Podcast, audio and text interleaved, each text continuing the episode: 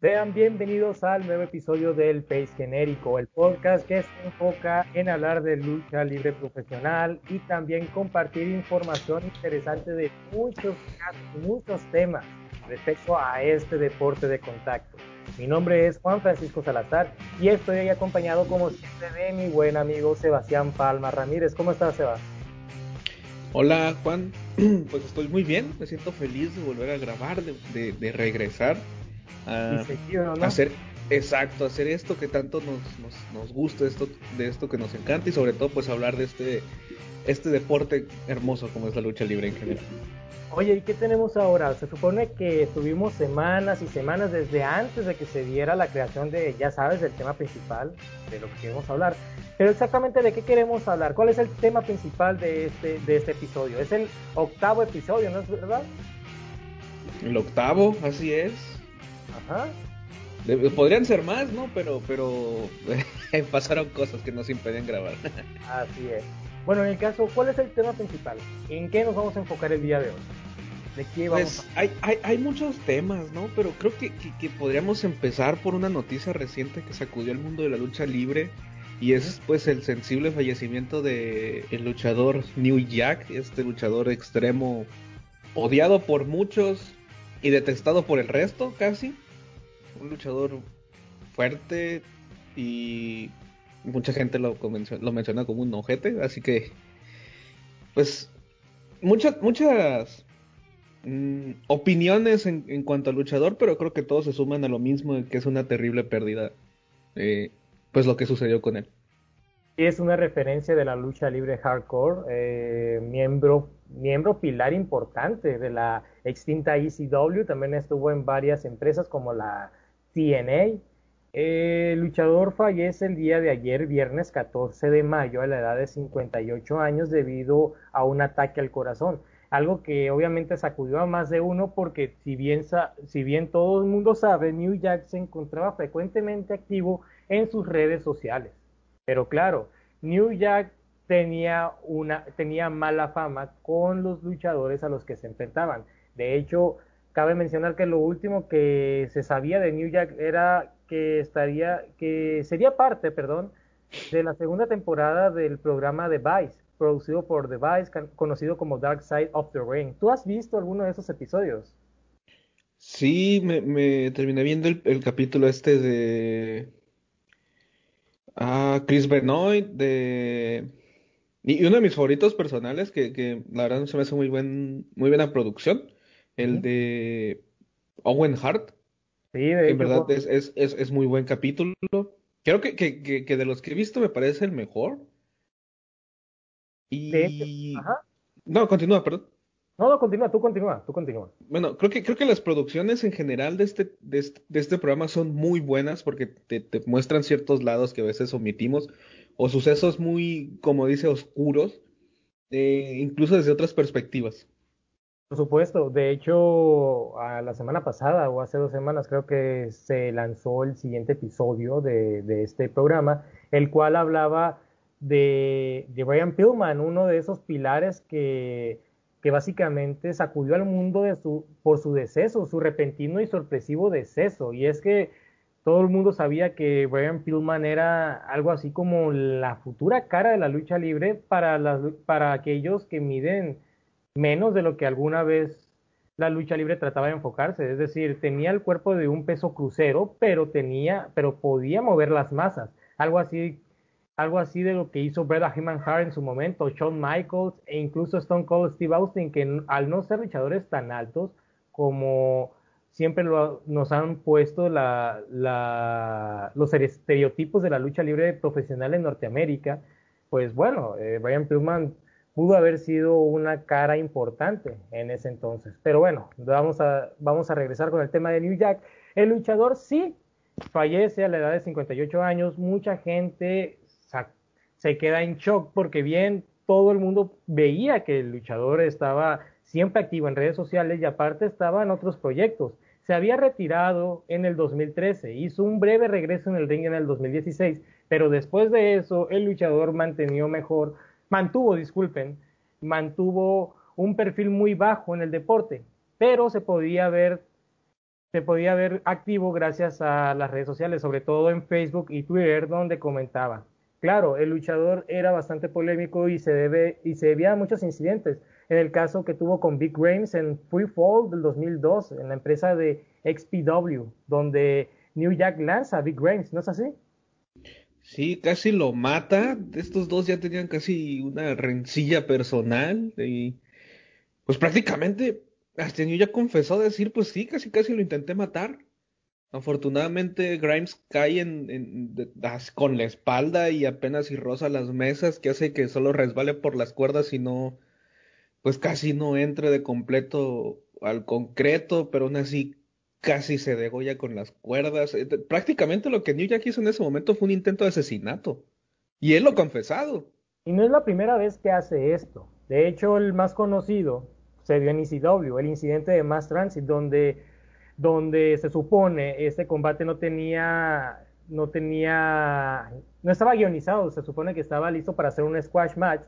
Y un joven que decía tener 23 años convence a Paul Heyman de estar arriba del cuadrilátero debido a la ausencia de uno de los luchadores programados esa misma noche.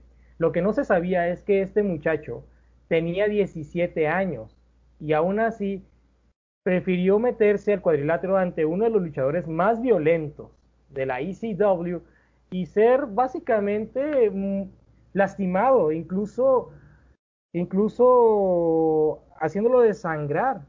Obviamente cuando todo el mundo se da cuenta, el muchacho ya estaba, pues ya estaba a punto de perder su vida, si no fuera por su padre que gritaba fuera del cuadrilátero que tenía 17 años. Es ahí cuando se cancela este evento donde básicamente pues le dio la popularidad a ECW de ser una empresa donde mantenía un grupo de gente hostil. El New Jack siempre fue considerado una persona muy sadista, maniática y claramente una persona muy violenta. Así es. Mira, de hecho, aquí encontré la cita de lo que te decía de Grimes, de New Jack, o sea, tal cual él dijo, mi intención era que ese hijo de puta cayera directamente en el poste de la esquina para así haberlo matado. O sea, te, da a entender también que la personalidad de New Jack era muy volátil. Y era una persona bastante agresiva, vaya. Es por eso que en ninguna empresa como la WWE reconocía a New Jack como luchador. Es más, obviamente todo el mundo sabe eso, ¿no? Que WWE si simplemente no le caes bien, pues te va a vetar te va a vetar y no te va, no te va a reconocer. Obviamente, y por sorpresa para muchos, WWE le manda, o sea, anuncia el fallecimiento de New Jack el día de ayer por medio de sus cuentas y su sitio web, www.com.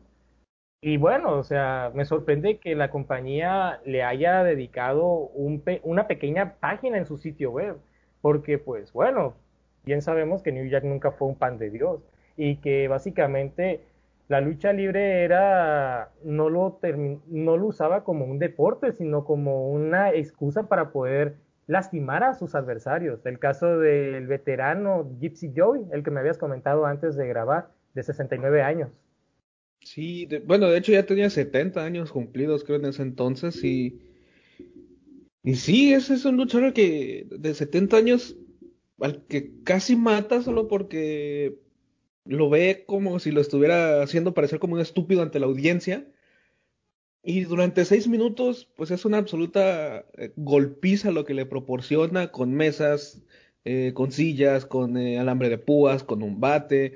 Es decir, estaba a punto de matar a un, a un luchador de 70 años. Solo por, por, por gusto, vaya, casi.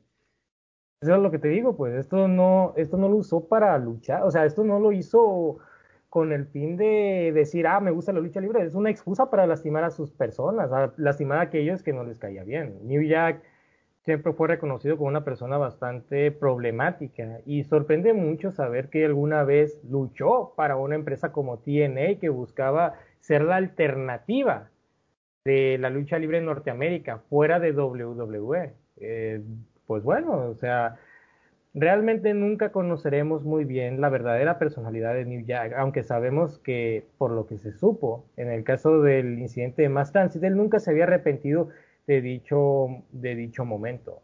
Eh, The Dark Side of the Ring siempre trató de ser una persona bastante tranquila en, este, en esta serie documental. Terminó, terminó diciendo algunas verdades, sobre todo es una persona que pues bueno, no, nunca sintió remordimiento por lastimar a otros, ¿no?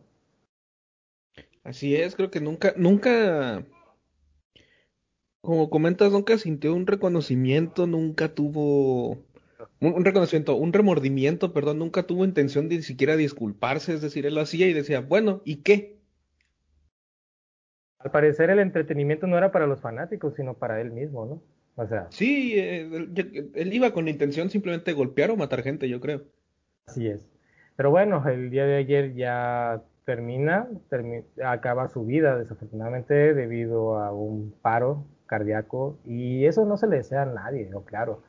Pero bueno, no podemos tampoco decir cosas buenas de un luchador que ya venía arrastrando bastantes antecedentes, ¿no? Y es bueno, es bueno reconocerlo, pero también debemos ver la otra cara. Y este luchador, en lugar de tener una cara buena, en realidad nunca fue una persona bastante amable para este deporte.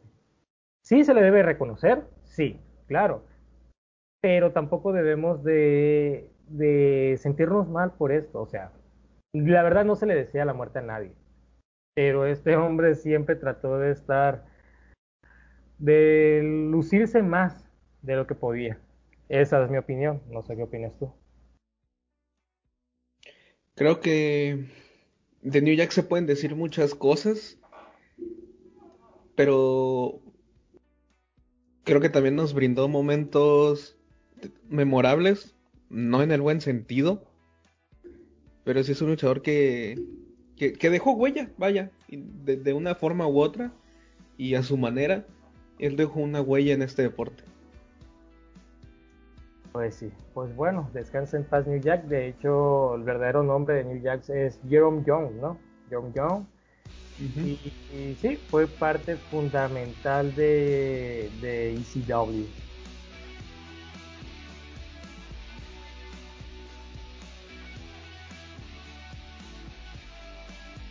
Y bueno, ya regresando con el tema principal, estamos estamos aquí porque queremos hablar de uno de los dos cinturones más importantes provenientes de la, de la Tierra del Sol naciente, específicamente de la empresa más importante de dicho, de dicho país, en Japón. Y hablamos de pues dos cinturones que, que tienen, comparten ciertas similitudes, pero lo único que los diferencia son las edades. Uno viene desde hace mucho tiempo, por allá desde la creación de New Japan, y la otra básicamente era una nueva alternativa, una opción de título secundario y que a día de hoy se convirtió que se convirtió en uno de los cinturones más prestigiosos justo a la par de su de su hermano mayor. ¿Tú qué opinas, Sebas? Creo que ambos tenían sobre todo el más antiguo un linaje increíble, un linaje de, de grandes nombres, de grandes portadores. eh, lo personal, no me gustó la decisión que tomó la empresa, eh, menos por el diseño, quedó horrible. Pero bueno, son decisiones que pasaron, pero yo en lo personal como fanático no las comparto. Se me hacen absurdas y, voy a retomar palabras de Kazuchiko Kada diciendo que todo esto solo vino a borrar el legado de grandes nombres. Hablamos de nada más y nada menos que de los campeonatos Intercontinental versión IWGP y el campeonato de peso pesado el campeonato más longevo y que comparte pues mayor reputación que a diferencia de otros cinturones que, que existen hoy en, en esta, que hoy se encuentran activos, eh, se convirtió en uno de los cinturones más importantes a nivel mundial. El campeonato IWGP de peso pesado ha sido un referente en la lucha libre y muy pocos han logrado conseguirlo. Y cuando me refiero a muy pocos, no me refiero a una lista corta de nombres, porque en realidad se, fueron alrededor de 73 reinados oficiales. No, me refiero a que muy pocos luchadores extranjeros lograron conseguir dicho cinturón. Muy pocos luchadores fuera de Japón han sido declarados campeones de peso pesado de esta empresa, una empresa que básicamente, en mi opinión personal, se toman muy en serio lo que viene siendo la lucha libre. Y claramente también tenemos al hermano del campeonato intercontinental que tenía como opción una alternativa o una, o una clase de trampolín para ir con el cinturón más importante. Un, un cinturón que, a decir verdad, no parecía, en base a los primeros campeones, que iba a tener gran futuro en la compañía, pero fue gracias a un solo luchador que logró que este cinturón estuviese a la par del campeonato de peso pesado. Se tuvo que dar varios acontecimientos para que este cinturón estuviera a la par de su hermano mayor, y eso lo vamos a decir más adelante. Queremos dar una un breve resumen de ambos cinturones.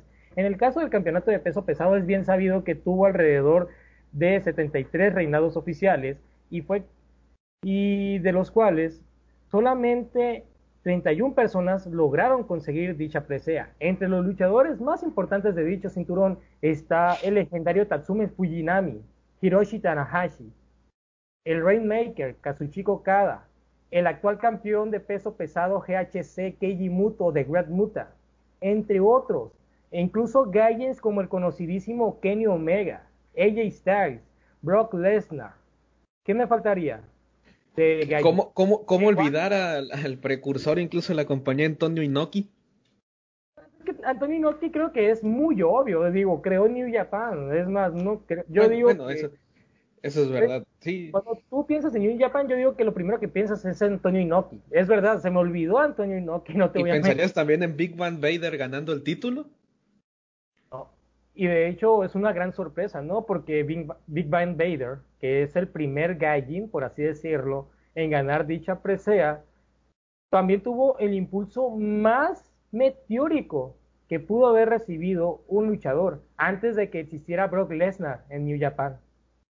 De hecho, Big Bang Vader tuvo dos combates en su primera noche de debut, pero se dice que fue el responsable de, fue uno de los responsables de que New Japan estuviera al borde de, la quiebra, por si no lo sabías.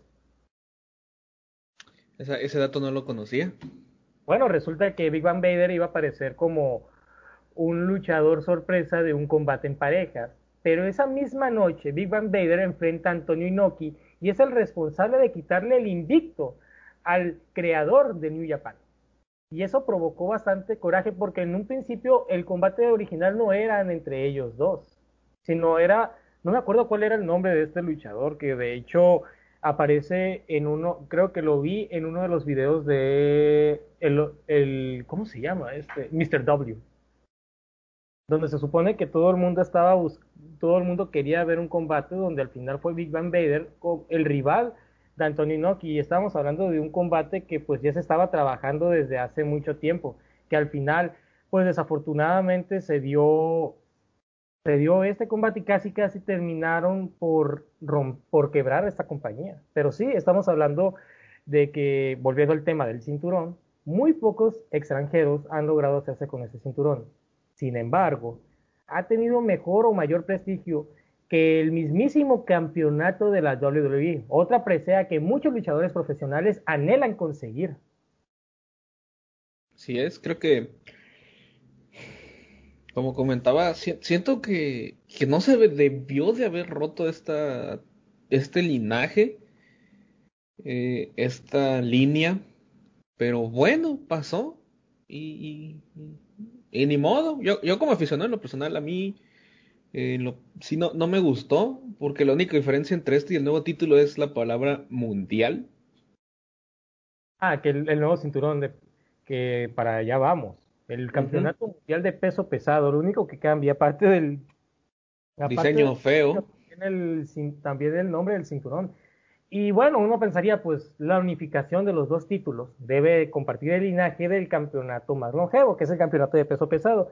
Resulta ser una nueva opción o un nuevo rumbo el que quiere ir New Japan con este nuevo cinturón, el cual pretende estar a la altura de sus, de sus dos cinturones antecesores, el campeonato intercontinental y el campeonato de peso pesado. Eh, vamos al campeonato intercontinental, que es el que me llama la atención, porque bien saben, este cinturón se creó el 15 de mayo del 2011. Su primer campeón fue nada más y nada menos que el luchador norteamericano MVP. Y sí. Ajá. Que, curiosamente, como te comentaba fuera del aire, en, en, foros, nadie sabe quién rayos es el primer campeón. Y, y, y, muchos comentarios que leyeran de que mucha gente pensaba o que Nakamura fue el primer campeón o que Kenny Omega fue el primer campeón. Lo que me sorprende es eso. Eh, es el efecto, es lo que te había comentado también. El efecto Mandela pudo haber dominado mucho en la cabeza de estos fanáticos. Pues sí, Kenny Omega fue un primer campeón en un cinturón de, de New Japan, pero hablamos del campeonato de peso pesado de Estados Unidos, el cinturón rojo. Kenny Omega fue el campeón inaugural. Esto creo que se dio en un evento de Estados Unidos, por lo que tengo entendido. En el G1 Supercard o G1 Special, creo, en la primera edición si no estoy mal. Ajá. En un torneo, ¿no? Se organizó un torneo donde estuvieron alrededor de ocho luchadores, donde al final fue Kenny Omega contra Tomohiro Ishii por este cinturón.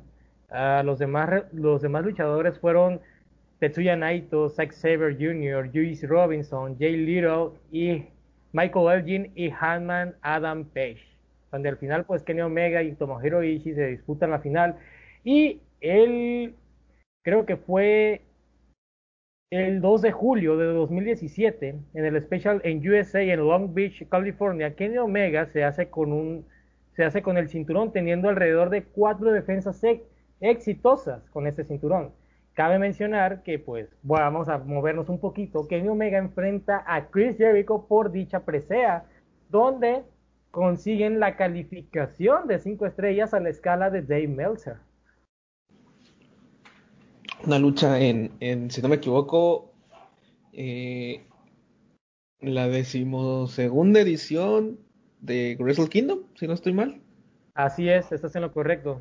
Wrestle Kingdom número 12, donde era el pre-main event, de hecho. Sí, es bueno, pues, cierto. Pero ya regresando al campeonato intercontinental, también el cinturón tuvo grandes exponentes. El caso de Shinsuke Nakamura, quien fue responsable de dicho cinturón, teniendo también a otros campeones como Tetsuya Naito, quien es el luchador con el mayor número de reinados con ese cinturón. Aunque de defensas podríamos decir que es Shinsuke Nakamura el responsable de darle pues esa credibilidad. Entre campeones Gaijin se encuentra Bad Luck Fale, uno de esos luchadores muy olvidados por ese cinturón. Michael Elgin, el canadiense que estaba también teniendo un gran nombre en la lucha libre profesional, pero, por, debido a cuestiones de ya sabemos, por cuestiones sociales, eh, Michael Elgin simplemente se encuentra desaparecido de todo medio de comunicación. El caso de Kenny Omega, un luchador que estaba ascendiendo poco a poco hasta lograr conseguir una oportunidad por el campeonato AWGP de peso pesado, y claramente no podíamos dejar atrás a Hiroshi Tanahashi. ¿Tú qué opinas al gran cinturón blanco? Creo que muchas veces poco reconocido, pero siento que muchas veces era daba mejores combates que el cinturón principal. Es lo que llama la atención, ¿no?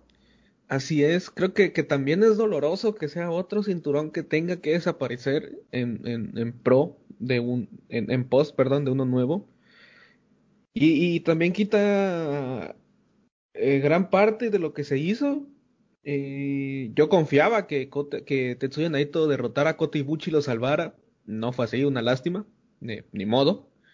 Pero sí, como mencionas, creo que los primeros reinados fueron algo experimentales, podríamos decir, con MVP ganando el título, Masato Tanaka siendo el segundo campeón y Hiroki Goto. Creo que el título no despegó hasta, hasta el primer reinado de, de Shinsuke Nakamura cuando se defiende por primera vez fuera de Japón. En México. Que, bien, ajá, lo, pierde de hecho en, México ante la sombra y lo recupera 50 días después ante el mismo luchador en Japón. Creo que, que a partir de, ese primer reinado de Shinsuke Nakamura el título tiene o comienza más bien a cobrar cierta relevancia que, que, que, que lo hace pues, pues creo que por, por, por, por nombre solamente no sería un título mundial, pero creo que por importancia incluso podríamos considerarlo un título mundial. Tengo una duda, Sebastián. ¿Cómo se da esta, cómo se da este, esta importancia igualitaria entre el campeonato de peso pesado y el campeonato intercontinental? ¿En qué momento el cinturón llega a ser considerado el segundo cinturón más importante de New Japan Pro Wrestling? Tendremos que irnos hasta el año, si no estoy mal, 2014, cuando en la octava edición de Wrestle Kingdom se hacen unas votaciones para determinar el evento central. Si el ganador del G1 Climax, de, la última edición en ese entonces del G1 Climax, Tetsuya Naito retaba por el título completo al Rainmaker Kazuchika Okada, o si por otro lado el Ace Hiroshi Tanahashi se enfrentaba al rey del estilo fuerte, Shinsuke Nakamura, por el título intercontinental, y debido a la poca aceptación de Naito en ese entonces con la audiencia, con el público en general, eh, la New Japan decide hacer una votación y quien resulta ganador es la lucha por el campeonato intercontinental, siendo este el evento central. Hasta este momento la única lucha titular de estelar en este magno evento que no es por el título de peso completo. Y algo eh, Curioso es que, si no estoy mal, creo que el porcentaje fue un 76 contra un 24% en votaciones, si no recuerdo mal. Pero sí fue una, una gran, pero gran diferencia entre, entre, entre, entre votos para saber quién ganaba, o más bien quién debía ser el, el, el protagonista del evento el, ajá, el, evento estelar de, de este magno evento.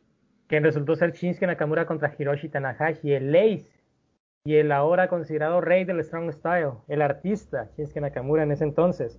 Algo que llama mucho la atención y que desafortunadamente para Tetsuya Naito, antes de ser considerado el líder de los ingobernables de Japón, estaba convirtiéndose en otro, en otro personaje, ¿no es así? Eh, Tetsuya Naito no era el Naito que ahora todo el mundo conoce. Tetsuya Naito estaba buscando ser la próxima cara de New Japan.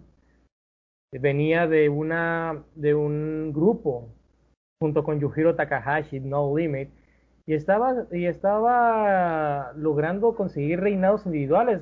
También es considerado el campeón Never Openweight antes de ganar el el G1 Climax. Creo que antes el luchador era el Stardust Genius, ¿no? El, sí, una cosa ahí medio rara y fea que tenía como personaje, que, que básicamente, eh, pues el mismo, este gesto característico de abrirse el ojo era lo único que tenía. Y, ya.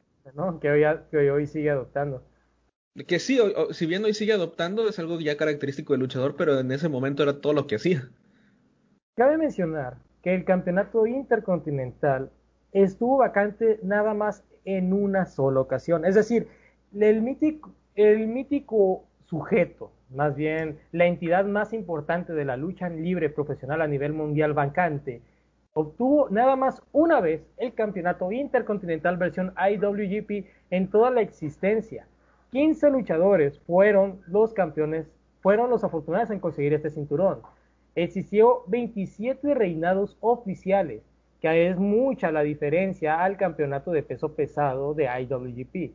Sin embargo, el cinturón logró compartir la misma credibilidad o importancia en las carteleras de New Japan Pro Wrestling, incluso protagonizando no solamente no solamente un no solamente pues un solo evento, sino ha protagonizado el evento principal en varios, en varios podríamos decirlo.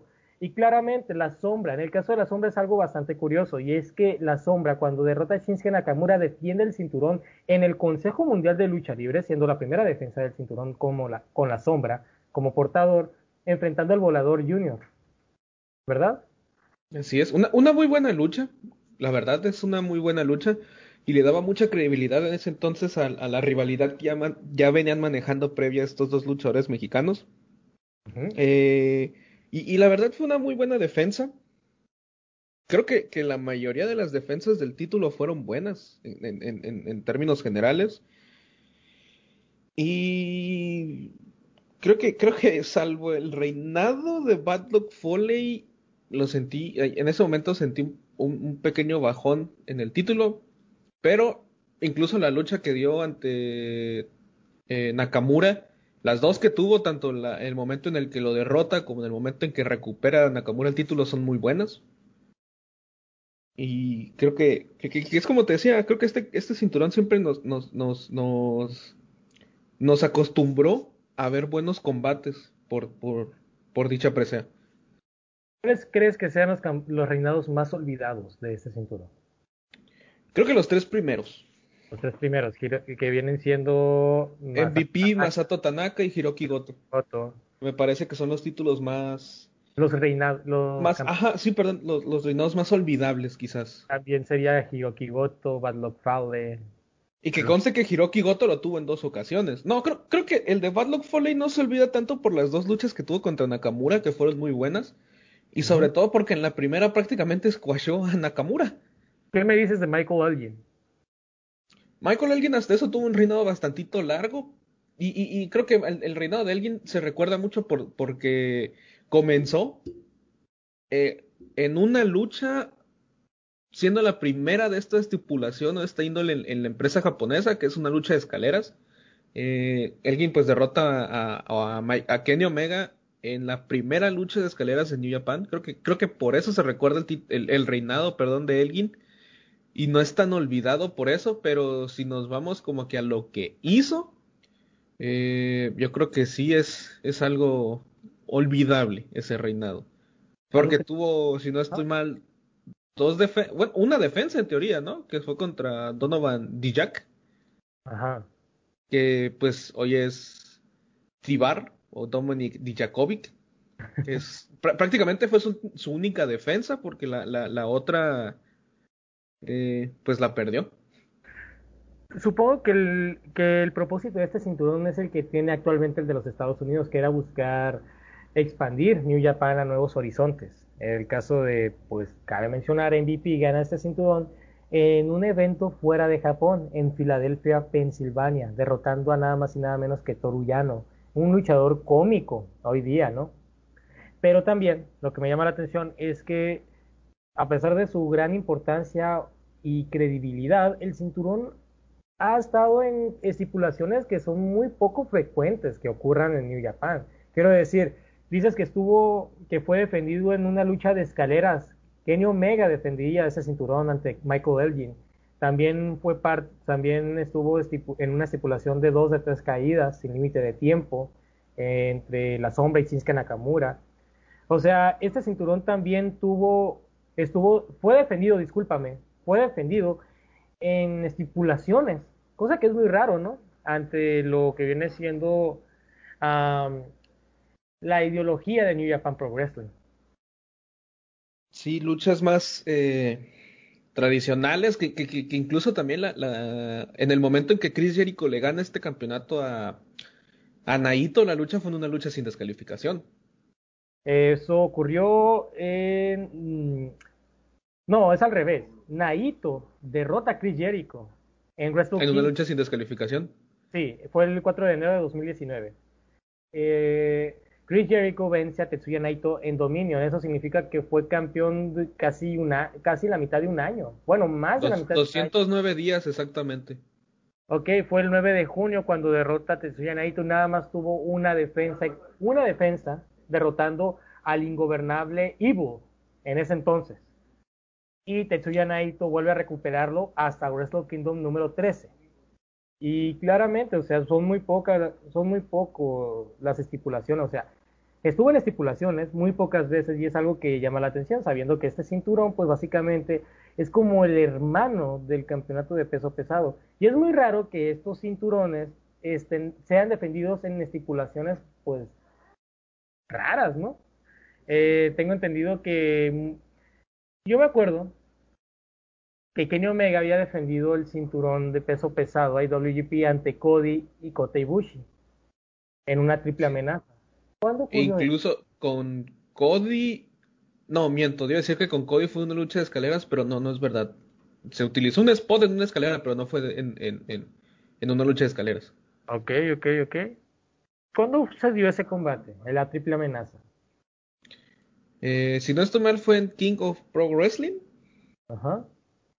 Eh, puede que me equivoque, porque de hecho creo que en, King of Pro Wrestling se, enfrentó ante Tomohiro Ishii, puede ser, no, no, no recuerdo eh, exactamente en qué eh, evento fue. Sí, de, hecho sí, estoy en lo correcto, es en King, King of Pro Wrestling 2018. Ok, y pues cabe mencionar que el cinturón ha sido defendido pues en cuatro sitios distintos. Bueno, tres países, Japón, México y Estados Unidos. Y pues creo yo, ¿cuál, para ti, ¿cuál ha sido el reinado más importante que ha tenido el cinturón intercontinental? Que tú digas, este es el reinado que levanta al cinturón, o bien el reinado que ayuda al cinturón a convertirse en algo más que solo un cinturón secundario. ¿Cuál es la mejor lucha que se dio por este cinturón? Sí. Para mí, fue la de Kota Ibushi contra Shinsuke Nakamura. Kota Ibushi contra Shinsuke Nakamura, eso sucedió en un Wrestle Kingdom. Así es, fue en la edición número 9 de Wrestle Kingdom, fue en el evento semifinal, creo que incluso, no recuerdo bien, pero es una gran lucha y sinceramente tiene un excelente storytelling arriba del ring, tiene una gran psicología. Kota Ibushi estaba empezando apenas en la división de peso pesado, de hecho a día de hoy Kota Ibushi estaba manejándose como un underdog o algo así. Sí, en efecto era, era cuando recién comenzaba a ascender en la división que mencionas. Eh, creo que sí, si no estoy mal, creo que incluso ese año gana la New Japan Cup. Ese mismo año gana la New Japan Cup y se va si no estoy mal, campeonato intercontinental. Eh, no, se va por el de peso completo. Ah, ok. el, único luchador que, que, ha, que ha, ganado eh, la New Japan Cup y no ha ido por el de peso completo ha sido Nakamura. Nakamura. Que si no estoy mal, retó a Tanahashi, creo. Ajá. Por el cinturón blanco. Así es. Wow, o sea, ya te das cuenta de qué tan importante es el cinturón. De hecho, se supone que el formato de tres coronas es con el cinturón intercontinental, el cinturón de peso pesado y el cinturón Never Openweight, pero ya no existe dicho, dichos cinturones, es decir, muy pocos estuvieron en esa lista. Eh, fue el, primero fue Tetsuya Naito, Sí, mira, perdón que te interrumpa. Aquí tengo exactamente el dato, me quedé buscándolo. En 2014 Nakamura gana la New Japan Cup y reta a Hiroshi Tanahashi en Invasion Attack 2014. Y lo que comentamos de Bushi fue un año después, es decir, en 2015, gana la New Japan Cup Y, reta a, a Styles por el título mundial. Y... perdón. Eh, por el título mundial y, pierde por una intervención de, de, Kenny Omega. Y te digo, es, el, único luchador que no ha retado por el título máximo ha sido Shinsuke Nakamura. Wow, lo que me sorprende es lo lejos que había llegado y ni siquiera logró cumplir los 10 años de su creación. El 15 de mayo fue el 15 de mayo se reconoce al primer campeón intercontinental. Y para, eso fue el 15 de mayo de 2011, ¿no?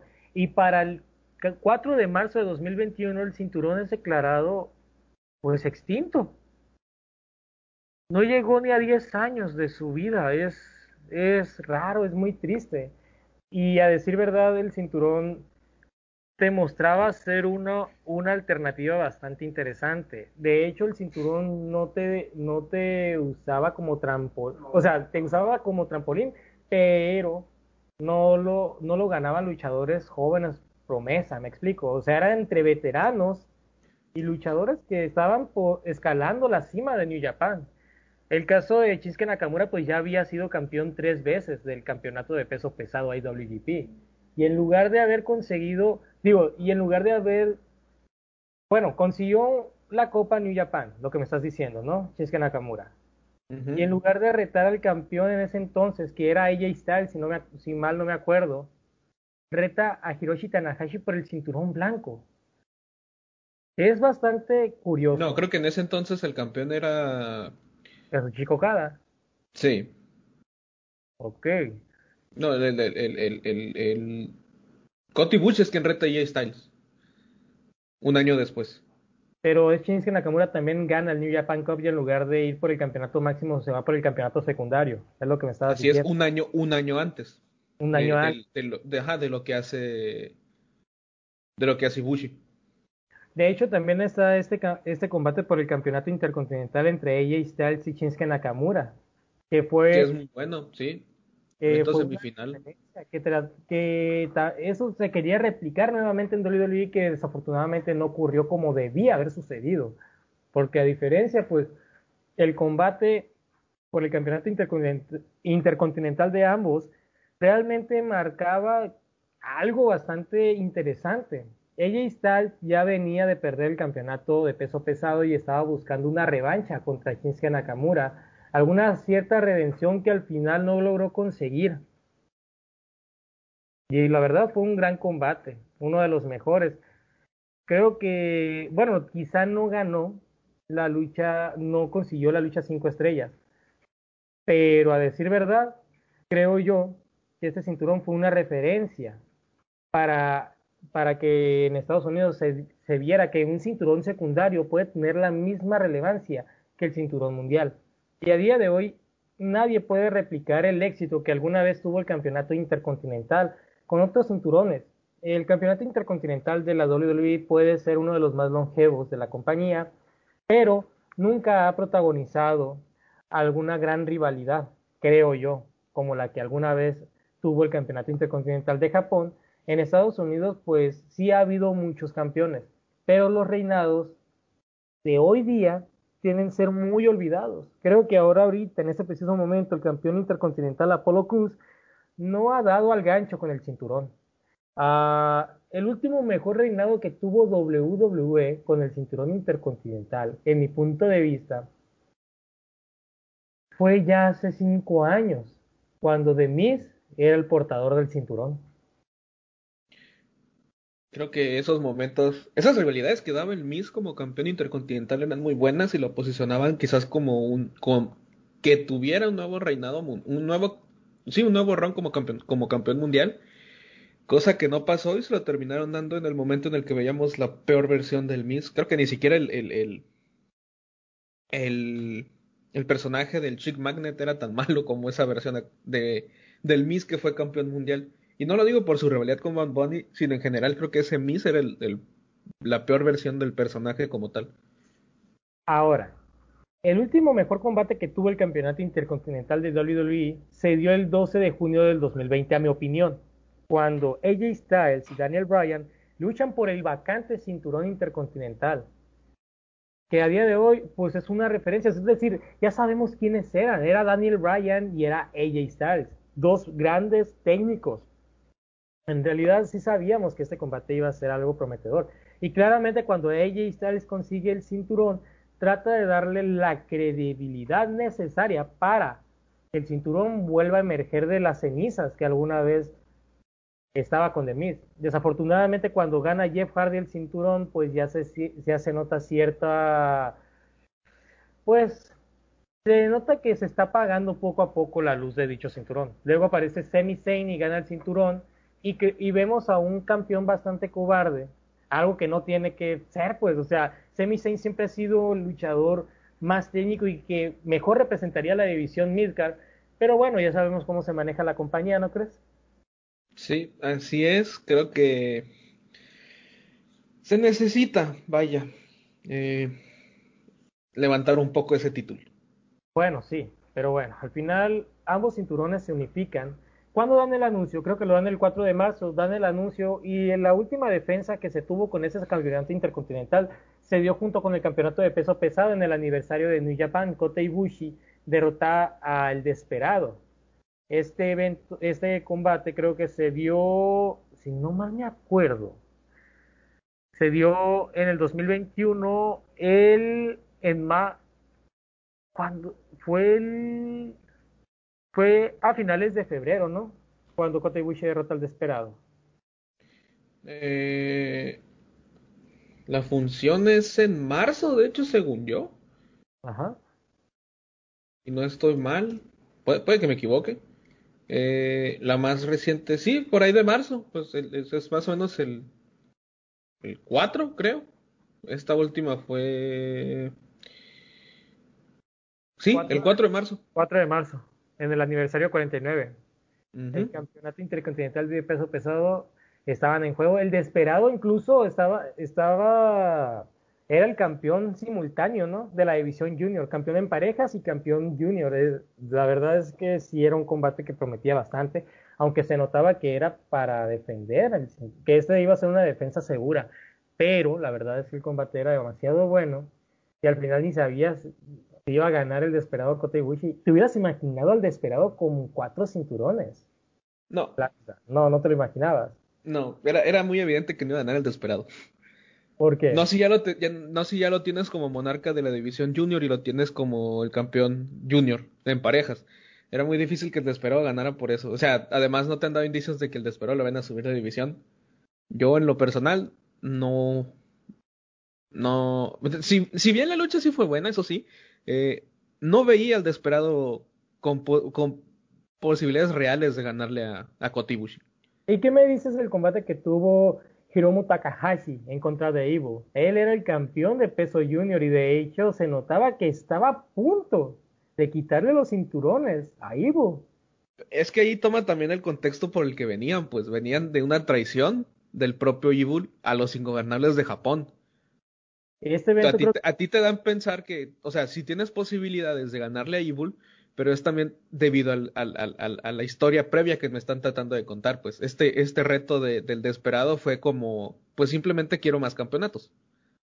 Como que muy avaricioso, ¿no? Exacto, o sea, sí, sí creo que no, no te da como que de dónde aferrarte para decir, verdaderamente el desesperado tiene posibilidades de ganar. Bueno, en eso te doy la razón. Este combate se dio el 25 de agosto del 2020 el combate entre Hiromu Takahashi y Evo. Y la verdad es que, pues, si bien lo viste muy bien y clarito, la verdad es que el cinturón parecía que iba a cambiar de manos. Hiromu Takahashi tenía las de ganar por completo y si no fuera por Head hubiéramos visto a un luchador de peso ligero con los campeonatos de peso pesado, los más importantes. Hubiera sido bastante interesante ver a Hiromu Takahashi sosteniendo dichos cinturones aunque obviamente las historias, es que la verdad también creo yo que New Japan siempre fue muy bueno para crear historias de ese estilo, de ese calibre. Eh, a, la ausencia del líder de, ¿cómo se llama? A la ausencia del líder de, de, ah, perdón, no fue en, no fue en agosto, fue en julio, 25 de julio, me confundí, 25 de julio. A falta de cara de villano en el Bullet Club, al debido a la pandemia del 2020, pues obviamente tenían que haber escogido a un japonés, en este caso Evil tocó. Pero a decir ¿qué opinas tú de los reinados que tuvo Ibu como campeón simultáneo? ¿Qué opinas tú de ese reinado? Malo. rescatable, rescatable solo por Hiromu Takahashi. Pero, o sea, ¿por qué crees que le dieron el cinturón a Ibu? O sea, ¿por qué tantos luchadores tan talentosos que hay en que hay actualmente en Japón, sin mencionar a los extranjeros? ¿Por qué crees que escogieron a Evil como líder? Sabiendo que básicamente el luchador no proviene de estas divisiones tan fuertes o tan duraderas. Porque a decir verdad, el luchador profesional viene de una, es de la división Never. Para mí, Evil es más bien un exponente, pero de la división Never Openweight. Pero ¿por qué le darían tanta importancia a este luchador para sustentar dos cinturones muy importantes? Y que a día de hoy es parte de la lista exclusiva de las tres coronas? La respuesta es fácil, por impacto. Dime, como bueno, como bien mencionas, no se había, no, no había un nombre importante dentro del Bullet Club en ese momento, ya que todas las figuras importantes pues no estaban, no estaban los, los GOVD, no estaba Jay White, no estaba el Fantasmo, no estaba Kenta, es decir, las figuras importantes o nombres de peso dentro de la facción estaban ausentes, pues por obvias razones, ¿no? Eh, no podían entrar, ingresar al país. Así que lo que recurres es una traición de quien menos te lo esperas. Mucha gente veía a Sanada traicionando a los ingobernables, pero nadie veía a Evil. Eh, Okada, Okada era el nombre más obvio para ganar, y además Naito ya lo acaba de vencer en el evento central de, de, la edición de Wrestle Kingdom de ese año, así que siento que no era como que lo que buscaban nuevamente darle el título a, a Okada, por lo que deciden dárselo a, a Evil. Y creo que, que, es más que nada por eso, por impacto. Porque, ok, para empezar, Evil ganó la, la, la New Japan Cup. Le ganó Kada en la final.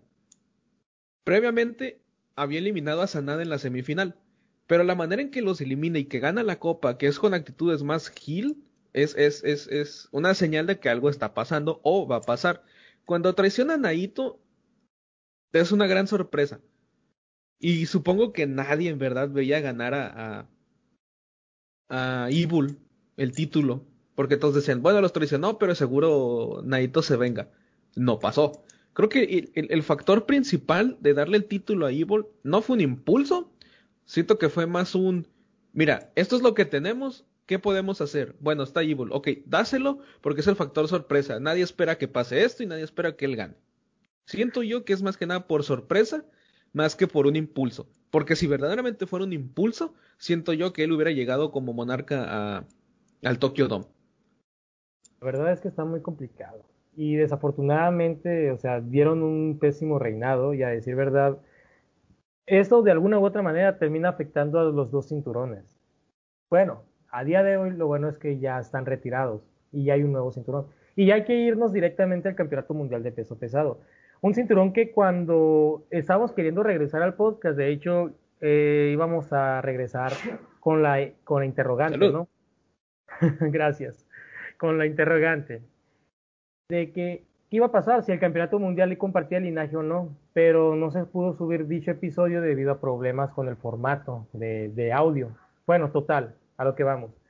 El campeonato mundial de peso pesado no comparte ninguna clase de parentesco con los dos cinturones retirados. Este es un cinturón sumamente nuevo, un cinturón que nace gracias al, al evento del 49 aniversario de New Japan el 4 de marzo en Tokio, Japón. Kota Ibushi es reconocido como el primer campeón de dicho cinturón. Y claramente pues la presea es una de las más curiosas, por no decir la más fea. Sí, su diseño es una mezcla extraña entre todos los títulos, pero pero mal hecho. Porque en verdad sí están medio extraños, que si bien te recuerda al título de Divas, al extinto título de Divas, creo que incluso eh, está hasta feíto. No, no sé, a mí lo personal el diseño no me gusta del todo. Mira, pero es que como lo habíamos comentado, o sea, todo el mundo ya sabe cuál es el significado de cada, de cada diseño, pues de cada detalle, cada detalle, cada diseño tiene su significado. Mira, ya lo había comentado antes, pero lo podemos comentar para los que no sepan de qué va el cinturón. ¿Qué te parece? Bueno, según en el aniversario 49, los directivos de New Japan crean ese cinturón con el fin de recordar las cuatro generaciones más importantes de New Japan Pro Wrestling. Voy a citar el párrafo exactamente, si me lo permiten. La historia de las cuatro generaciones del IWGP Heavyweight Championship se reconoce a través de su placa central. La parte superior del cinturón tiene un diseño radial que recuerda al IWGP original, el campeonato de peso pesado, mientras la forma de corona es perteneciente a la segunda generación, sobre la placa en sí, la sala representa a las del cinturón de la tercera y el emblema del león evoca al de la cuarta. Además, las placas laterales hacen referencia al diseño del campeonato intercontinental. En la placa central se muestra un mapa del mundo. La marca del león en el centro superior representa el sol sobre la tierra. Las llamas que emanan del sol son las del espíritu luchador, que también está representado por una espada que perfora el mundo de arriba abajo. Cinco gemas alrededor del mundo representan los continentes, así como las cinco décadas de historia de New Japan Pro Wrestling. Cada gema está colocada en una posición similar a un colmillo, lo que recuerda a un león agarrando el mundo con sus dientes. Tiene una, tiene una emitología bastante interesante, ¿no crees? Creo que si, bien, o sea, sí como comentas, si bien el, el, lo que tratan de representar me parece bueno, me parece bien, pero el diseño, como lo aplican, no.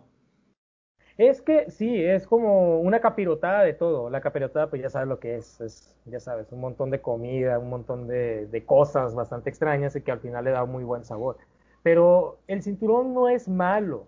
¿Sabes? A mí me recuerda a esos cinturones donde, por ejemplo, en un videojuego de lucha libre, al final vas a conseguir un cinturón grandote, dorado, de ese, de ese calibre, pues, que se vea muy exuberante, que tenga las placas bastante exuberantes. La verdad es muy criticable el diseño del cinturón, pero creo que no es nada malo. He visto cinturones más incómodos, la verdad. En el caso de All Elite Wrestling, el campeonato mundial se me hace uno de los más incómodos para portar en una, cintura. Pero este cinturón tiene la forma de un escudo en sí. Creo yo que el cinturón puede funcionar, pero lo que, me, lo que a mí no me gusta es que este cinturón no comparta la línea temporal del cinturón de peso pesado. Porque, ¿a qué quiere, a qué quiere jugar New Japan con esto? O sea, ¿qué quiere hacer? Crear una nueva generación de campeones. Yo no estoy diciendo que sea malo, ¿sabes? Porque a decir verdad, si pudieron hacer que el campeonato intercontinental tuviera el mismo valor del campeonato de peso pesado. Yo puedo esperar que este cinturón mundial de peso pesado tenga el mismo valor que alguna vez tuvo, lo tuvo sus antecesores. ¿Tú qué ves en un futuro? ¿Por este título? Sí, por este título. O sea, ¿tú qué ves? O sea, porque la verdad, hay muy buenos luchadores que cuentan actualmente en New Japan Pro Wrestling. Posiblemente en un futuro y veamos a Jay White ostentar este cinturón. Y la verdad es que Will Ospreay dio muy buen combate contra Shingo Takagi en su primera defensa titular, el 4 de mayo de 2021 en Wrestling Dontaku. Yo siento que. Yo, yo, yo, contra lo que piensas, yo sí veo, obviamente, a Jade White ganando este título. Yo te estoy diciendo que sí, o sea, yo sí estoy esperando ver a Jay White como campeón. Ah, perdón, te, entendí que no. No, sí, eh, sí, sí. Pues que obviamente quieras o no, Jay White todavía es uno de los favoritos al final se sigue, al final se sigue trabajando mucho en el luchador y aparte ha demostrado que se empeña por ser el próximo campeón mundial y uno bastante fuerte. El campeonato Never Open Way nada más es uno de los pináculos que él logra conseguir para en un futuro irse directamente por el campeonato mundial de peso pesado. Y a día de hoy creo yo que ahora sí se encuentra listo. Yo siempre he debatido y he estado cuestionando el valor de Jay White ante un campeonato mundial. Y creo yo que ahorita que este cinturón es relativamente nuevo, Jay White le quedaría muy bien ese cinturón, en ese preciso momento. Yo, que lo que espero, ahora, ahora sí contestando tu pregunta, lo que espero este título es nombres importantes teniéndolo. Pues tenemos a Kota Espero buenas luchas y pues un buen linaje en sí. O sea, de aquí hasta donde dure este título, buenos reinados, buenos nombres, que, que sirva también, considerando que es un título nuevo, para darle importancia a nuevos jóvenes, a nuevos, a nuevos talentos, vaya. Pues básicamente de eso e, Evidentemente vamos a ver a, a, Okada en algún momento ganándolo, dudo que no pase. Eh, quizás, quizás, nada me lo, nada te lo asegura, ver a Tanahashi ganándolo, no, no sé si pase, pero no me sorprendería que pasara. Al final de cuentas, pues es el Ace. Eh. Eh, pero siento, siento yo más que este título debería funcionar también para impulsar a, nuevas caras en, en, la división de peso completo. Pues es lo que te están dando a entender con Kota Ibushi y Will Ospreay como los primeros campeones. Pero debemos de recordar que uno de los factores por el cual el campeonato intercontinental compartía el mismo valor del campeonato de peso pesado se debía a que habían veteranos luchadores que habían conseguido en el pasado el campeonato mundial y que ahora estaban con el campeonato intercontinental para darle el valor que empezó a conseguir, pues. Quiero decir que tanto los luchadores que ya venían de ganar campeonatos máximos y mundiales ganaban el campeonato intercontinental para mantenerse para mantenerse, por así decirlo, como importantes o relevantes. Y eso no solamente estaba ayudando al portador, sino al, al campeonato en sí. En el caso de Hiroshi Tanahashi, que cuando ganó el cinturón ya había ganado varias veces el campeonato de peso pesado. Shinsuke Nakamura ya había, ya había ganado en tres ocasiones el campeonato de peso pesado y le estaba dando un valor similar al campeonato blanco, al cinturón blanco. Tetsuya Naito había ganado nada más en una ocasión el campeonato de peso pesado, sin embargo, era una de las caras más frecuentes del cinturón blanco también. O sea, a lo que voy es a eso, que si bien el campeonato es relativamente nuevo, no deben limitarse con los luchadores de nueva generación. Es muy bueno ver veteranos con este cinturón porque le da valor al cinturón. Es como lo que sucedió con el Campeonato Mundial de All Elite Wrestling. La verdad es que tiene muy buen valor en este preciso momento porque su primer campeón ha conseguido campeonatos tantas veces, ha sido un multicampeón e incluso el primer campeón indiscutible, en la historia de WWE. Hablamos de Chris Jericho. Si el campeonato mundial de All Elite tiene un valor similar o incluso mayor al del campeonato de la WWE, es gracias a Chris Jericho. Y gracias, pues, en ese preciso momento a Kenny Omega. Porque la verdad, John Moxley trató de darle gran importancia al cinturón. Querramos o no admitirlo, pero el campeonato de All Elite Mundial sí es un cinturón mundial. Y es que ha tenido tres grandes campeones. Y ahorita tenemos a Kota Ibushi, que ya había, que ya había ganado el campeonato intercontinental antes y el campeonato de peso pesado. Y Will Ospreay, que apenas va empezando, es una joven promesa. Él, él sí puede ser considerado una joven promesa, creo yo. Pues esperemos que el, el, futuro que depare para este nuevo cinturón sea, sea bueno. Sinceramente, esperemos que sea algo bueno y bueno para todos, ¿no? Tanto, tanto para la empresa como para futuros campeones, como para nuevos talentos, como para nosotros como aficionados. Pero lo que yo sí puedo asegurar es que sí, sí yo sí lo veo con un buen futuro. Salvo el diseño, que se me parece horrible, yo veo el cinturón con un gran, gran futuro. Mira, yo la verdad te voy a decir, te voy a decir esto. Yo, yo personalmente, yo te voy a decir que yo espero cuatro nombres en ese cinturón. Yo tengo mis cuatro nombres. Kazuchiko Kada. Es muy a fuerza que tiene que estar él. Tetsuya Naito, la verdad que eras o no. Yo te estoy hablando de veteranos, porque jóvenes, jóvenes promesas, la verdad, dejan mucho que decir. JY, pues es obvio, ya necesita un campeonato mundial, ahora sí. O al menos darle el valor al campeonato Never Open, güey, para poder, ¿cómo decirlo? Para poder darle el valor que alguna vez tuvo el campeonato intercontinental, porque yo sé que Jay White va a dar un buen trabajo. Y claramente el luchador que perdió en Wrestling Dontaku del día 2. O sea, yo espero ver a Shingo por ese cinturón en, algún futuro. Porque la verdad, desde que entra en New Japan Pro Wrestling, lo único que ha hecho este luchador, el dragón, es ofrecernos combates 5 estrellas. La verdad. Ha demostrado estar a la altura de grandes leyendas, incluso del mismísimo Hiroshi Tanahashi. Si pudo Yo espero... dar combate a Kazuchika Okada y, y Hiroshi Tanahashi, la verdad, merece ese cinturón. Yo espero, yo veo, eh, con respecto al tema de Shingo Takagi, que se lo den en el momento correcto, pero más que eso, que no tarden porque es un luchador pues ya veterano, ya tiene 40 años, poquito más. Y siento que esperar mucho, mucho para dárselo puede ser contraproducente porque quizás luego tengamos un mismo caso que el de Keiji Muto. Un hombre de peso, pero un hombre que quizás ya no te puede dar buenas luchas. Muy bien dicho, la verdad. ¿Tú cuáles son los, cuáles son los nombres que quieres ver en este nuevo cinturón? Mm, yo, yo, quizás no son muchos, pero te podría mencionar que quiero, que gustaría ver a Jay White siendo campeón, porque si lo analizas, pues no tienes una figura extranjera importante. Eh, Okada, Okada siento que por el nombre que es, es un nombre que levantaría mucho el cinturón en el sentido que le das otro, otra clase de estatus. Y, y, si bien Hiroshi Tanahashi es el, el ace eh, actualmente, pues el ace de la compañía podría ser Okada. Tanahashi también sería bueno porque te digo, si, si, si entonces si Okada es el ace de la compañía, Tanahashi es bien mencionado como el ace del universo.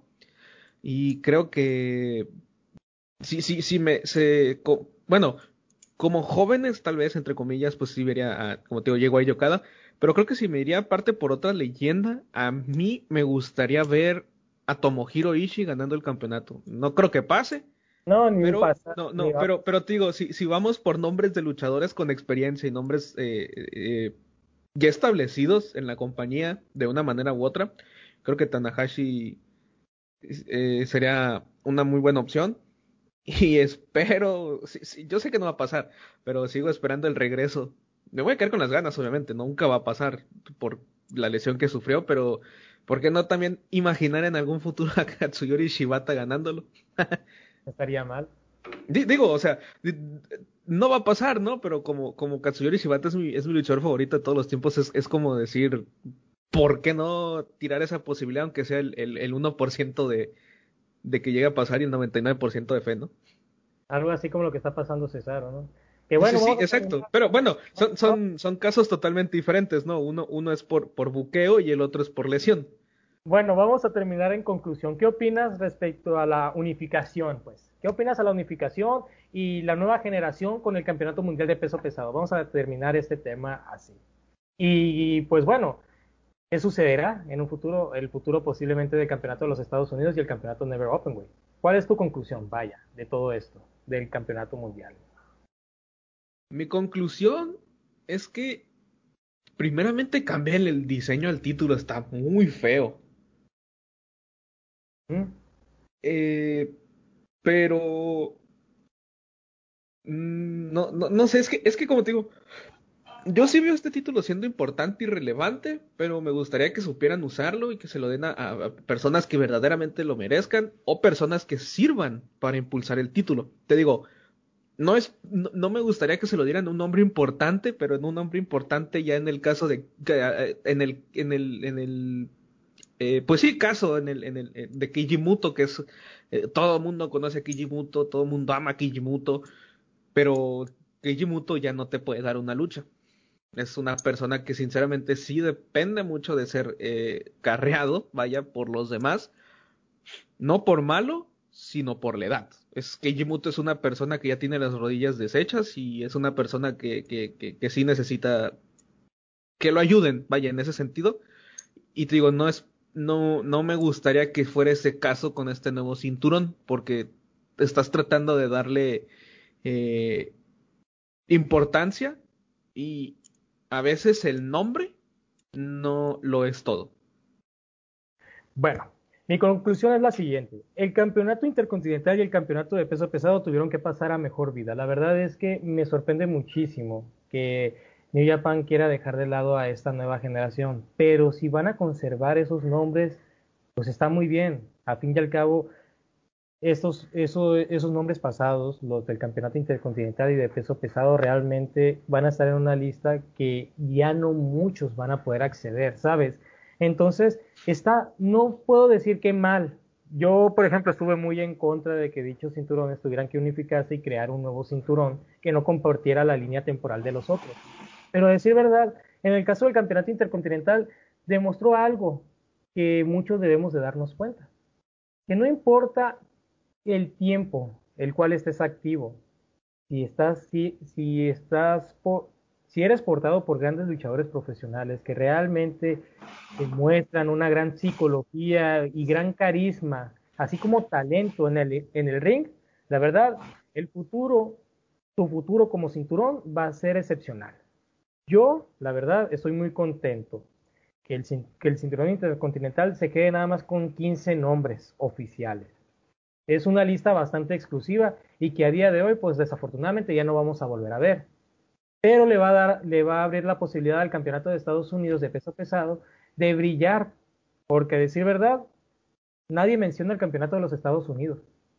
Y es bueno para el cinturón rojo que el cinturón blanco pues desaparezca. El cinturón ya pasó a ser más que un cinturón secundario, sino ya era un campeonato mundial solamente, que no le querían dar esa posibilidad o no le querían dar ese título. Pero la verdad es que está bien. Si el Campeonato Mundial de Peso Pesado va a concentrar grandes promesas, ya sean veteranos o jóvenes promesas, por mí bien, nada más hay que esperar lo que suceda. Es, un es una buena estrategia de poder expandir aún más su negocio fuera de Japón y poder llegar más allá. Eh, romper las barreras y sobre todo que todo el mundo conozca el nombre de New Japan Pro Wrestling gracias a los nuevos nombres, porque de ser verdad, en este mundo hay grandes talentos que están en busca de llegar en lo más alto. Y yo sé que el Campeonato Mundial de Peso Pesado les puede dar un gran impulso, así como el Campeonato de los Estados Unidos de Peso Pesado. Esa es mi conclusión.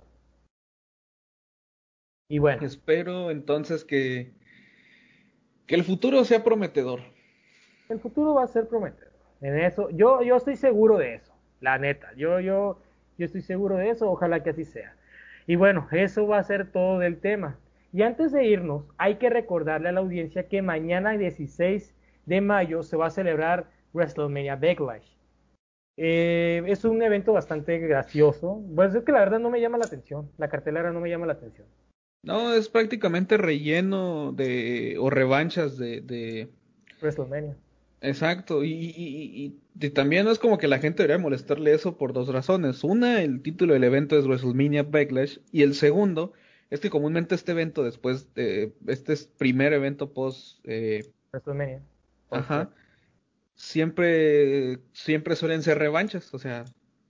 Es que es muy obvio, creo yo. Es decir, todo el mundo se quejaba de que, ah, le llaman Backlash WrestleMania para que venda más. El evento va a ser a puerta cerrada. Ya lo habían, ya lo habían dicho. Entonces, no les entiendo, la neta.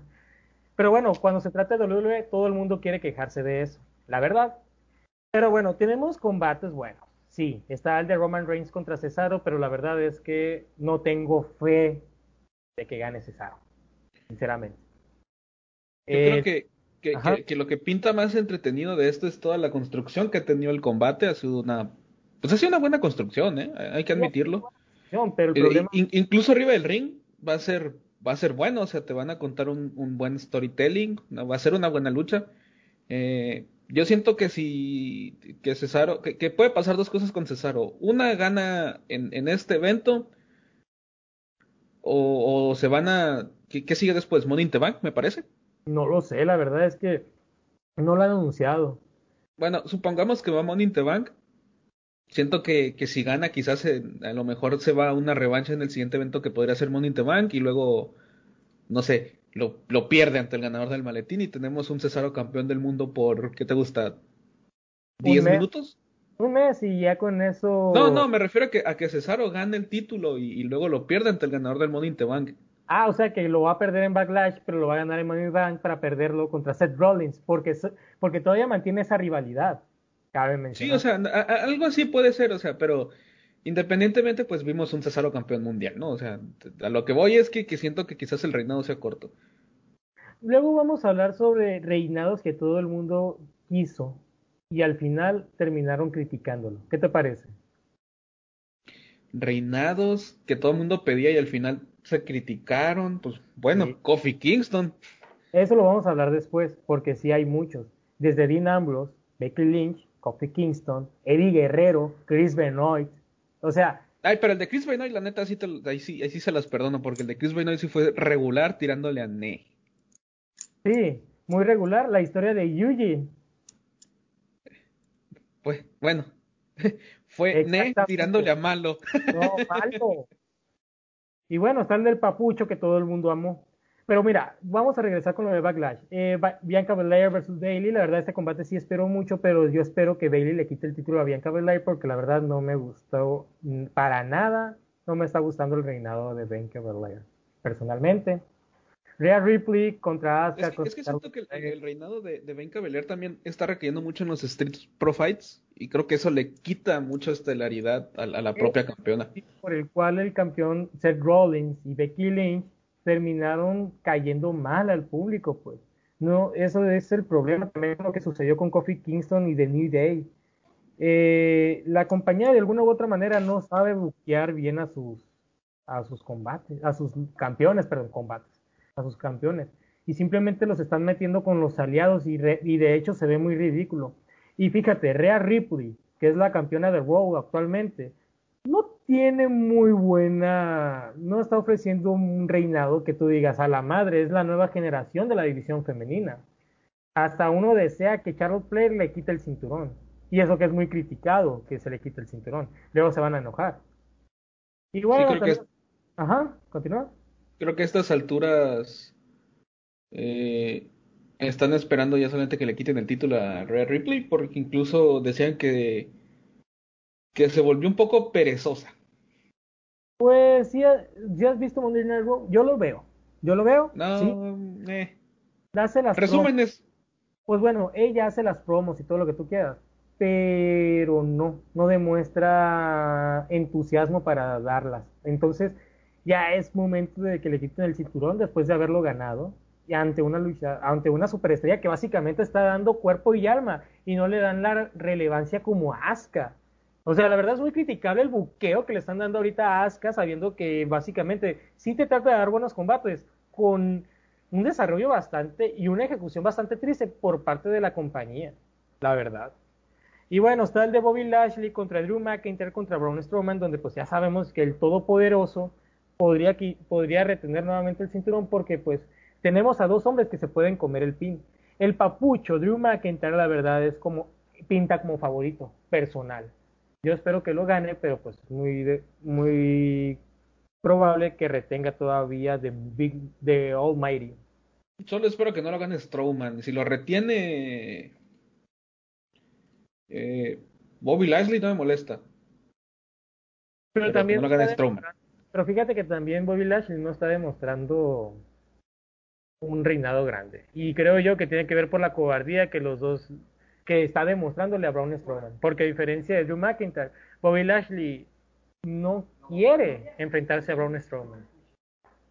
Lo están o sea, a pesar de que comparte el mismo físico que Drew McIntyre, que Drew McIntyre, este, la verdad es que Bobby Lashley le teme a luchar a Braun Strowman. Así es. Sí, sí, es, es, medio curioso ya que los dos son powerhouse y... Es como el caso de Triple H, ¿no? Verlo llorar ante Strowman es como que... ¿Pero qué te pasó? ¿No? O sea... Y Drew McIntyre, por el contrario, no, no se asusta por Braun Strowman. Es como que, wow, o sea, qué diferencia de campeón a campeón, ¿no? O tiene que ver, o influye mucho sus papeles como heel face. No sé, es medio extraño. Y es que realmente es un cagadero lo del buqueo. Y yo no te puedo decir, ah, pues ahorita All Elite va a ganar a WWE. La verdad es que tampoco también tiene, tiene su lado negativo, pues. La verdad. Pero bueno, eso ya vendría siendo todo por mi parte. ¿Hay algo que quieras agregar? Eh, les voy a recomendar una lucha esta semana. Vale, a ver, ¿cuál tienes el día de hoy? Es una lucha que estamos comentando tú y yo entre semana. Eh, una excelente lucha, muy, muy buena y bonita. Una excelente. A mí me gustan mucho las luchas en pareja, me gusta mucho todo lo que se puede realizar con cuatro personas en el ring. Ah, el combate de All Elite, o sea, todos los combates de All Elite que tienen cinco estrellas. No, tampoco exageres. no, hay que, no hay que abusar del, del, de los Spotfest. los Young ya valió madre, cállate ya. Ya luego nos van a querer decir, ya no consuman del pez genérico porque luego ahí andan tirándole a All Elite y pues All Elite es lucha libre. Que se dejen venir, que se dejen venir. Es más, mira, si quieren nos invitamos a un podcast y a ver qué, qué, argumentos tienen. Una pendejada y media, pero si quieres, pero mira. Por eso digo. Es que es debatible lo de All Elite, pero después comentamos eso. Continúa, a ver cuál es la recomendación, hermano. En fin, es una muy buena lucha. Eh, aún dudo cuál recomendar porque es una, es una, es una trilogía. Creo que, creo que las tres. Sinceramente, vean las tres. Es Mustang Montage contra On the Spirit Era. Ah, y el combate de NXT por los campeonatos. Sí. Las tres. La de NXT UK. Sí. Donde, donde Mustang Montage se corona campeón. Donde On the Spirit retiene bueno, recupera y donde la, la, UE retiene. Son tres luchas excelentes, las tres, las tres son luchas buenísimas y que pasaron en, en, ¿qué te gusta? ¿Dos semanas todo? Fueron buenísimas, buenísimas. esas luchas es lo que es, es casi la esencia pura de las luchas en equipo. Son buenas, te cuentan una gran historia, eh, tienen un excelente storytelling, sobre todo la segunda lucha. Y no Sinceramente, exacto, Sí, pues sí, sí te entiendo. Es perfecta en todo sentido para mí. Así, así, ese, siento que esa es la esencia de, de las luchas en parejas. Mira, lo que sucede es lo siguiente. Para mí un buen combate es aquel que te narra una historia. Sí, es verdad, la verdad. Muy bien. Pero también no es aquel en el que haces spots bastante fuertes o muy, o muy difíciles de aplicar para decir, ah, qué buen combate. No, un buen combate para mí es una historia, es una psicología en el cuadrilátero, una verdadera química en el ring y sobre todo que ambos luchadores, que los cuatro luchadores estén de acuerdo en hacer un buen combate. Es decir, no solamente es darse putazos, perdón, pero sí, darse golpes, vaya. No solamente es darse golpes, también es, es mostrar quién, quién es más fuerte, tanto física como mentalmente. La On Spirit era, no era el más fuerte, creo yo, en, en fuerza, pero tenían un gran ingenio para poder debilitar a sus rivales. De hecho, a mí me causa mucho, me causaba mucho conflicto ver a, a Tyler Bate enfrentándose a ambos y luego no dejar en paz a Trent Seven. La verdad es que me perturbaba y necesitaba de que, wow, no puede ser. Y luego los finales falsos se veían tan orgánicos. Y simplemente ya no sabías quién iba a ganar. Creo yo que sí, es una muy buena recomendación y viene de NXT. Exacto. la, verdad, véanse los tres. Son, son, tres muy buenas luchas. Es una muy buena eh, trilogía. Y sinceramente, a mí en lo personal la que más me gustó es la primera. La primera. Sí, si bien yo soy más, eh, y siempre lo seré, fanático de la On the Spirit era, siento que el ver el momento de victoria de Tyler Bate y Trent Seven es tan satisfactorio como, como fanático, como aficionado a esta lucha, a esta, a esta, a este deporte, perdón, que, que, que, me parece mejor y yo en lo personal sí hubiera preferido que hubieran retenido ante la Yui. Wow, pues sí, la verdad es que sí es muy buen combate. Y bueno, ¿qué más deseas agregar? Véanlos, así nada más. Véanlos, son muy, muy buenos. Pues bueno, eso ya vendría siendo todo por nuestro, por nuestra parte, ¿no crees? Este, la verdad agradezco mucho otra vez que, que, hayas grabado conmigo. La verdad fue un tema bastante interesante lo de los campeonatos mundiales. Obviamente hay mucho más que podemos buscar, pero la verdad eh, hablamos de lo más importante de cada cinturón mundial. Y claramente esperamos que la siguiente semana seguir, seguir aquí pues grabando. ¿Qué opinas? Hay que seguir grabando. hay que seguir grabando. Así es. Y pues bueno, eso vendría siendo todo. ¿Quieres agregar una cosita más o ya, o ya pasó la despedida? No, pues por mi parte es todo. Gracias por acompañarnos y pues vean mucha lucha, o sea, sigan viendo todo lo que puedan de este eh, de este maravilloso deporte y no se casen con una sola empresa o una sola promoción o estilo de lucha. Pues así es. Pues muchísimas gracias. Eso ha sido todo por nuestra parte. Síganos en las redes sociales, estamos como arroba genérico tanto en Facebook como en Twitter. También nos encontramos en distintas plataformas de podcast, en iBox, Spotify, Google Podcast y claramente Apple Podcast. Ahí vamos a estar en el Face como el Face genérico. Eh, si nos pueden ayudar compartiendo esta o reproduciendo estos episodios, realmente nos ayudaría mucho a seguir impulsando eh, todo lo que hacemos. Agradecemos muchísimo a quienes nos reproducen día, semana tras semana y claramente agradecemos y mandamos saludos a, las personas que básicamente nos ayudan a conseguir la información y las fuentes. En el caso de youtubers, eh, también en temas de conversación, en el caso de Sabut de On the Spirit Memes, agradecemos mucho todas esas colaboraciones que hemos tenido y pues bueno, realmente nos agradecería muchísimo que nos siguieran sintonizando Además, sigan, sigan nuestro trabajo, estamos en distintas plataformas, ya los había comentado, Apple Podcast, Google Podcast, iVoox, Anchor y por supuesto Spotify. Mi nombre es Juan Francisco Salazar y me acompañó Sebastián Palma Ramírez. Muchísimas gracias y nos vemos la siguiente semana, si es que se puede.